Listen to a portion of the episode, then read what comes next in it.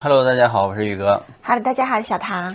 上集啊，我们说到了这个未来人嘛，那么今天呢，我们接着来说呀，三大外星种族实录。如果没有看过前面几集的朋友，请订阅我的频道呢，去看前面几集。的订阅和关注啊，就是我们继续做下去的动力。如果想看我们生活频道的朋友，也可以关注我们的生活频道。那么今天呢，我们接着来说，就是上一集啊，就是这个即墨星人啊的一个收尾。最后啊，还有涉及到即墨星的一些，就是他们星体上的一些奇闻奇事。即墨星上还有一种醉花的一种东西。醉花，对，它是一种冠生的一个树木，高约一米啊。然后在这个枝条上会开出这个五色的一种花瓣，然后这个花蕊中会放出一种就是极浓的一种香味嘛。无论是人还是动物啊，甚至有些植物，他说只要是闻到了都会醉倒，就跟喝酒一样。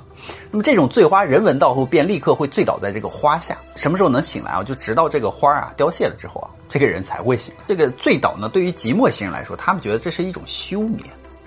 即墨星人把这种休眠就当做了最大的一种幸福，就是他们休眠的时候就利用这个醉花，所以他们星球是就是说一到这个花开的时候，这个醉花开的时候，他们就会跑到这个花下去啊去休眠。他们觉得休眠啊比这个睡眠还要好。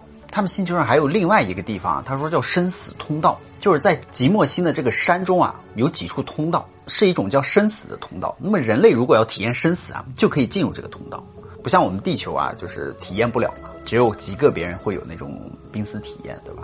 但是人家这个星球上是专门有这种生死通道给你去体验的。这个通道他说约有一百米深啊，进入这个通道就走到一半，这个人就会自动窒息，那不会不舒服吗？然后就是假死，死后这个人的肉体不会变化，不会腐化，然后呢就是这个意识啊，就是离开了身体。他们管这个就叫死期。那么死期过后约半年之后呢，这个洞啊又改为了生期，那么就是半年之后，这个生期到来的时候啊，你就可以又回到你这个身体。那还是回到他自己原本的肉体吗？对对对，就是说你这个时间可以体验半年的时间。呃，在半年时间，你的意识可以在身体外面到处游荡。对，去到其他维度嘛，去感受。他说，在这个生期到来的时候啊，人就会慢慢的舒缓、复苏，犹如一种在胎中的一种感觉，即人可以体验啊，当时这个从胎中出来的那种情景。就相当于重生，你可以体验一遍，然后你就会慢慢苏醒嘛，到达如身，人再从另外一个洞口而走出来，整个这个时间需要半年的时间。就是说，如果你想，比如说去体验个几天啊，不行，进去了就是半年，就是做好准备嘛。那么即墨星人也说啊，就是我们也研究星体人类世界，地球啊是属于十分就是自豪又孤僻的一个星球，所以就是说，他说。地球人才会有一种就是唯人类生命说这一种说法，就是整个宇宙只有地球人类一种哦，对吧？认为地球人就是宇宙中唯一的高等生命。他说这是你们地球人产生的一种误导。现在啊，你们地球人类啊，就最近这几年有逐步的这个醒悟，嗯，慢慢的开始。他说我们即墨星就没有这样的误导。在认识宇宙和认识即墨星自己的时候啊，便认为啊，宇宙啊繁多的星体中，我们不是生命的唯一的主宰者，我们不是唯一的生命，其他的人种必然与我们啊脚前脚后就会出现，这是肯定的。在相对的时间里会产生无数种或者多种人类世界，这是一定的。我们只不过是由于遥远而无法接近而已，对不对？所以这个即墨星的观念啊确定之后，我们就冲出大气层。便寻找人类。我们根据这个星体光谱以及我们即墨星的这个光谱啊，来侦测哪一些星球跟我们星球的这个光谱相吻合的话，那就证明这个星球上肯定是有生命体。生命体，嗯，在行星寻找新人类的这个世界的时候，终于我们在一千年前，在距离我们五万光年的一个宇宙中，我们找到了一颗有智慧生命体的行星，是在天蝎星座的边沿而找到了米吉星。嗯，那么在这个米吉星有低级人类世界，他们过着洞穴和这个树穴的那种生活，那他们比他低阶，他怎么会跟他光谱一致呢？光谱一致才证明这个星球上有生命嘛。他们是属于那种人高马大的无表情，也有男有女。我们在寻找外星人中就取得了很多的经验，就有这么几条嘛。一就是在行星和卫星中来寻找有生命的星体，嗯，二是在距离啊恒星啊中近的这个轨道上寻找。为什么要在中近的轨道上呢？就类似于地球跟太阳之间的这个这个距离相似的这个前后的这个轨道上的寻找，知道吧？太远了不行，太近了也不行，就这个意思。所以他还说到了很细，就比如说是半径、热恒星直径减行星直径乘以二十二点五倍的十的三次方来计算，你知道吗？就特别的详细，有非常非常多的公式，你知道吧？宇宙什么这个学那个学各种公式，只是宇哥没有给你讲而已，因为讲了我们也听不懂，所以宇哥只挑出了部分精彩的内容给大家讲解，知道吧？三是这个星体远程光谱为这个蓝绿色，并有毫光。那么这样的类似的星体啊，有生命的概率就为十分之七，就三分之一了嘛，基本上很高的几率了。他说，一般这个星体上有三种啊有生命的形态嘛，一是地面。就是星球的表面生物生命，二是地下星球的内部，三是他说大气中有这个也有生命。生物生命分为动物、植物、动植物混合等各种生命嘛，即是生命，皆有这个动向和就是生灭的现象。星体生命具有啊高智慧为主的这种人类，这个星体就叫做人类世界，它代表它有文明的存在。嗯，而我还知道你们就是地球啊，正在寻求一些解决你们地球人口吃饭问题。粮食问题，对，还有我们可以告诉你一些我们星球如何解决这个吃饭问题，看看能不能帮助到你们。第一，就是你们的吃饭问题啊，是现实需要解决的问题；第二，是你们进入啊外层空间的技术问题；第三，是吃饭问题是农业问题，要培育啊常年长生的那种谷类和果类，明白吗？常年就是一年四季都可以生长的，对。但是我们现在而且它长生，不容易死的那种，对，这个树不容易死。然后常年一年四季不停的开花结果，不停的开花，这样他们说你要先做到这个，就永远的在不停的产出，而不用播种，就这个概念，明白了啊？所以他说我们是怎么做，就是说我们把我们的谷类果类化，谷类果类化，就是我那些米饭，然后土豆，就是我们插在水里的稻子呀、大米啊，跟水果拿当水果一样养。他就说我们的星体上因为是。恒温的星体嘛，所以在那个恒温带啊，就有不同的常年的生长的植物，为我们制造各种食物，就是食品和这个果蔬嘛。我们是要提炼，就是提炼它们成为啊精品，然后供给给我们即墨星人来使用。我们的谷类全部都实现了果类化，就是各种粮食啊全部木本化，不往土里种，而把它移植到这个树上，就像开花结果那样。对，不用每年都耕种。我们只需要一次耕种，那么一世结果就永久结果。嗯，比如你们的麦子，一年就是我们是春天啊播种是吧？秋天收。嗯，明年再播种。他说这样又麻烦，产量又不高，可以将这个谷物啊移种到果树上，那结果对，每年就可以结三次果，而且是轮流结果，发芽、开花、结果在同时有三态。那么这样的又保证了这种优质的高产，而从中又能提炼、精炼到。让它们变大，加大。以后的麦子、米饭，连以前都那么小一粒，会不会变那么大一个？对啊，所以焖一锅米饭放一粒就好了，然后焖大，然后就把那个一粒吃就够了，你知道吧？一家人吃一粒。他说：“这样啊，你们全球的这个粮食的储备就够了。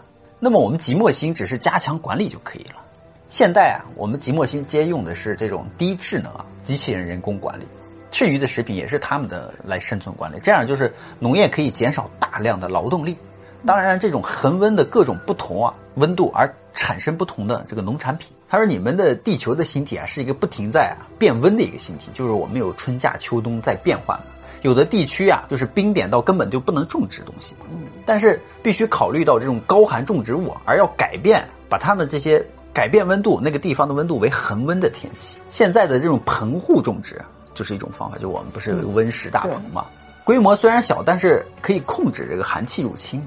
你们可以将啊，就是你们的太空站的功能而改变太空站变成这个聚光热站，然后将大量的光热射入这个北极和南极圈，形成一道光热墙，不准这个寒气出来，明白了吗？哦，就把这个北极和南极啊设一道光热墙，比如说北极跟我们下面的这个热带啊接壤的那个地方，用光热墙给挡住。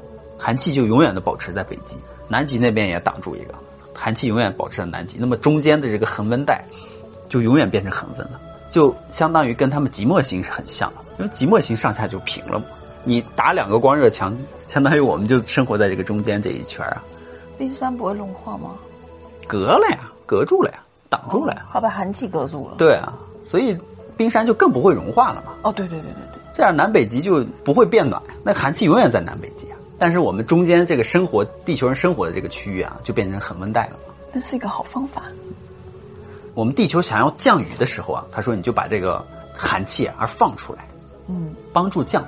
不需要的时候，你再把寒寒气墙再给它挡住，这样两片星球的大陆就可以实现植物生长区，解决了你们所有的农业问题。地球还有一个最大的障碍嘛，就是你们啊能够解决农业问题的话，剩下的就可能就是能源的问题嘛。能源呢，你们可以利用太阳能。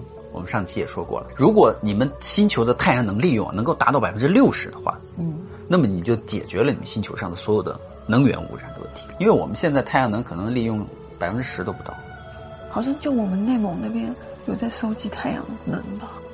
就是西北比较多嘛。对啊，就西北空旷啊，那种山区啊，戈壁上我看都是大的都大面积的太阳能板呢太阳能，板，挺好的。我觉得中国就就内地利用那边的风能。对我特别会利用当地的那个，就是那边风大，然后利用太阳大，就是利用这两个地方来吸收能源。即墨星人说，我们也热爱航天事业，我们有到过两个有智能人类的星体。我介绍其中一个星体的人类社会啊，他说这个星体是一个全绿的一个星体，那应该很漂亮。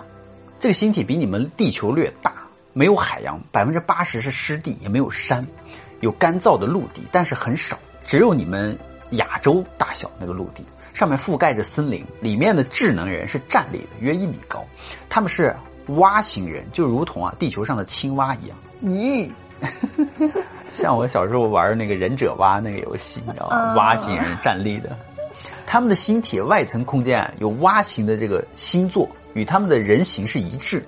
他们的声音啊，呱呱，对 他们是声语来发声的，没有意不是用意识来交流。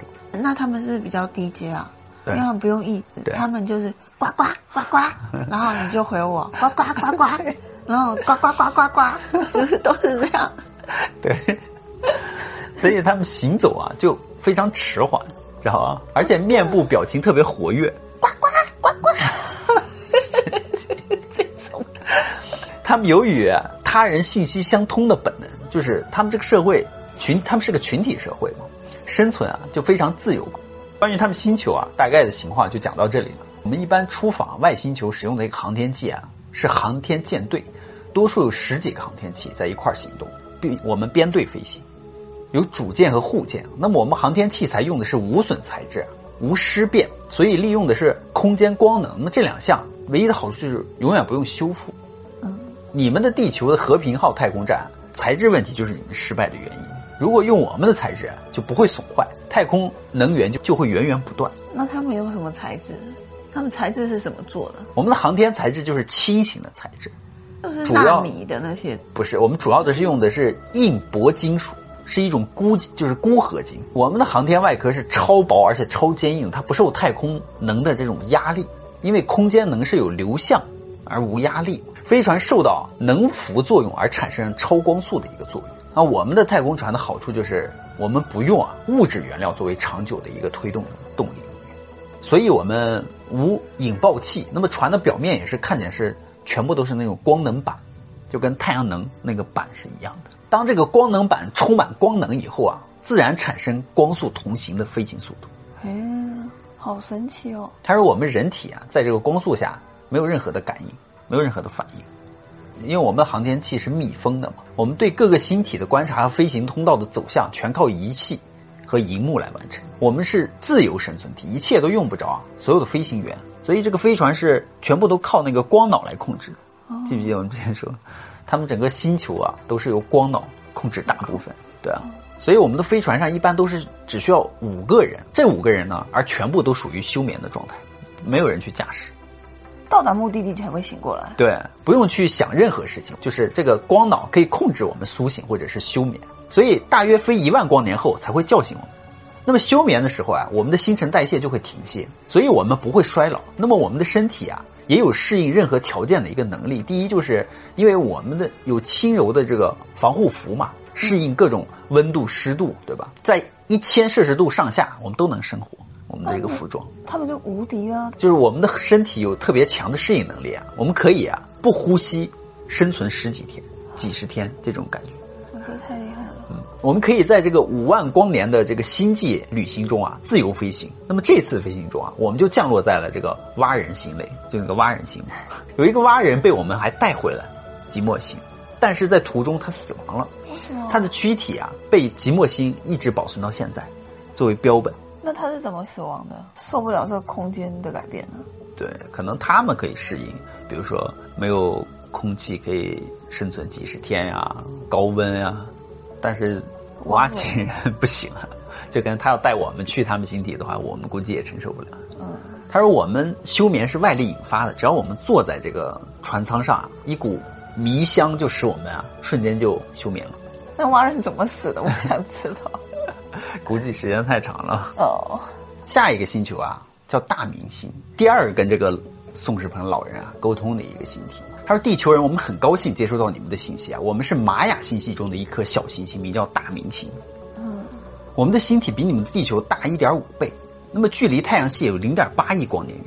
我们的大明星是一个自转的星体啊，围绕着一颗啊比我们的星体大一千五百倍啊，不发白光的这个辐射能源的一个巨星在运转。所以从我们大明星看这颗巨型的星球啊，它是一颗发着微绿光芒的一个星体，看上去并不是圆形的，而是多面体的。多面体就是各种对，棱角，各种棱角，各种面嘛。我们叫它呀萨姆，意喻为就是绿光体。那么在这个萨姆星的两侧啊，有两颗比大明星大几万倍的一个光热恒星。大明星啊，就在这两颗恒星中间啊，绕着这个萨姆星在运行。那同时受到这两颗光热星的这个辐射，自身啊也发着微光。由于这两颗光热恒星的直射和斜射，以及大明星的这个自转，因此我们的星体的气候变化就非常频繁，也有这个春夏秋冬之分嘛。但是我们一年不是四季，而是八季。哇，他们要疯掉了。大明星在这个赤道上有一个宽一千公里、厚七八百公里的这个陆地环带，就像我们的那个土星环，对吧？所以他说我们星球的两极呀、都是大陆，中间全是海洋。哦，在海洋中有很多的这个陆地块儿和大小不等的各种岛屿。由于我们的星体是受到这个多星引力的作用，所以我们这个海面非常平静，只有微微的那种小波浪，没有潮汐潮落的现象。我们的星体是一个奇特的星体，虽然有水有火啊，有光热，但奇怪的是我们星体上的火焰微小，只有地球上的烛光那么大，热量也不高。在我们的星体上，无论何种物质燃烧都不会产生二氧化碳和一氧化碳气体，是个无烟的世界。由于自身发光和接受两个发光的星体的照射，因此大明星就是一个没有昼夜变化的明亮的世界。所以我们的生活啊，基本上不用火，而是把火当成一种吉祥的，或者是馈赠亲友的最佳的一种礼品而已。嗯，我送你一个打火机。所以我们的星体的海水很丰富，海洋占据了星体的一半嘛。在两颗光热的星的这个辐射下，大明星上时时都处于啊多云的一个天气，经常下雨，但是没有啊疾风暴雨，皆是那种微风细雨。所以在大明星上啊，气候十分的温润，对吧？植物茂盛，覆盖整个陆地，所以这个植物的生长也是需要水分和光照以及土壤营养嘛。所以不同的是，大明星还受到那颗没有光辐射的这个巨星的光照的辐射，高大的植物就随处可见。那种藏好几百米的那种。我们的星体中还夹杂着一些奇特的生物啊，就是这种生物介于动物和植物之间，它们又有植物的特性，也有着动物的这个特征，就类似于一种矮小的灌木，它根扎在土地中啊，树干很纤细啊，有大片的树叶，没有风和外力的作用下，这个树枝它就自己摇摆，就跟狗狗一样，它还会摇尾巴。所以人们称这种树叫啊爬虫，灵感树，就是说它是有自由意识的。它不光是一个植物，它还是活的。所以爬虫有较低的一个智能啊，它有不同的声音会做出不同的感应。它对于如果在它身边说好听的话，这个爬虫就会用枝条啊向你摇摇动，像狗狗一样啊，似乎就是对你招手致意嘛。如果你说它的坏话，它就会用枝条啊抽打你，表示它对你啊不满和厌烦。同样，爬虫也具有抵抗力，它是抵抗其他生物袭击的能力嘛。如果有小昆虫啊，就是咬它的枝叶，它便会啊悄悄的用这个枝条将小昆虫啊来赶走抽死，或者是赶走。当这个枝叶它上面的叶片啊遭到这个撕裂和切伤的时候啊，那么会从从它这个枝叶里面啊而发出啊痛苦的叫声。同时，这个叶片会分泌出这个水露，像流眼泪的那种感觉。哦有意思的一个，并使出浑身的力气来摇动这个枝条，抽打伤害者，直到啊将伤害者打跑为止。这种介于动物和植物之间的灵感术啊，我们大明星从不招惹和伤害它们，并视它们为珍稀生物加以保护。